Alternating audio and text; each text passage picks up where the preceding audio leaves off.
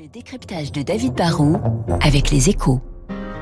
Et avec la Banque Postale, engagée aux côtés de ceux qui font l'économie de demain. Bonjour David. Bonjour Renaud. Pourquoi Air France KLM vient d'annoncer une nouvelle augmentation de, de capital euh, Renaud, quand, quand, une entreprise lance une augmentation de capital, c'est parce qu'elle a besoin de plus d'argent que, que, ce qu'elle a en caisse ou que ce qu'elle peut générer par sa propre activité. C'est soit pour euh, procéder à des dépenses, hein, pour racheter une entreprise ou pour investir dans une usine par exemple, ou, et, et c'est le cas d'Air France aujourd'hui, cela peut être aussi pour rembourser des dettes.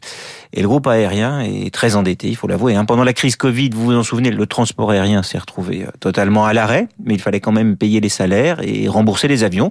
Le groupe brûlait donc du cash à une vitesse impressionnante et pour ne pas faire faillite, bah, il s'est tourné vers l'État en lui demandant des aides de toutes sortes, mais aussi des prêts.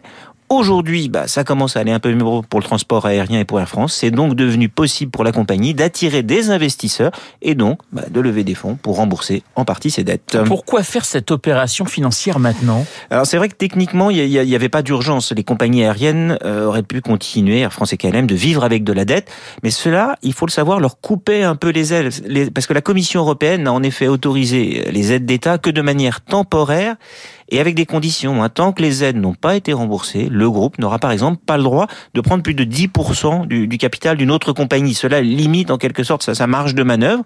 En remboursant sa dette maintenant, bah, le tandem franco-néerlandais va redevenir plus manœuvrant à un moment où il pourrait y avoir des opportunités de, de consolidation dans le ciel européen. Alors David, qui va investir dans Air France KLM alors déjà, il y a les États français et néerlandais qui y sont déjà et qui vont investir pour ne pas se retrouver dilués à l'occasion de cette augmentation de capital. La France va ainsi transformer un peu plus de 640 millions des prêts qui ont été accordés en, actions pour conserver du coup un peu moins de 30% du capital. Les Pays-Bas vont mettre un peu plus de 200 millions pour rester à 14%. Il y a aussi le, transporteur CMA CGM, vous vous en souvenez, je vous en parlais la, la semaine dernière, qui va prendre 9% du capital pour devenir le, le partenaire d'Air France dans le fret.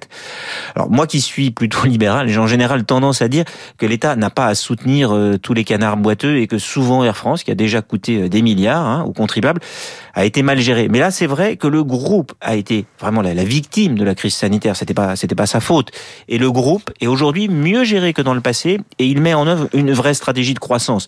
Pour une fois, je pense qu'on peut donc estimer que cela est justifié, que l'État accepte d'aider une fois de plus, espérons que ce sera la dernière, notre compagnie nationale. Le décryptage de David Barrou sur l'antenne de Radio Classique dans quelques secondes, le journal de 8 heures. Je vous rappelle mon invité juste après ce journal, Gérard Haro, l'ancien ambassadeur de France aux États-Unis. Tout de suite.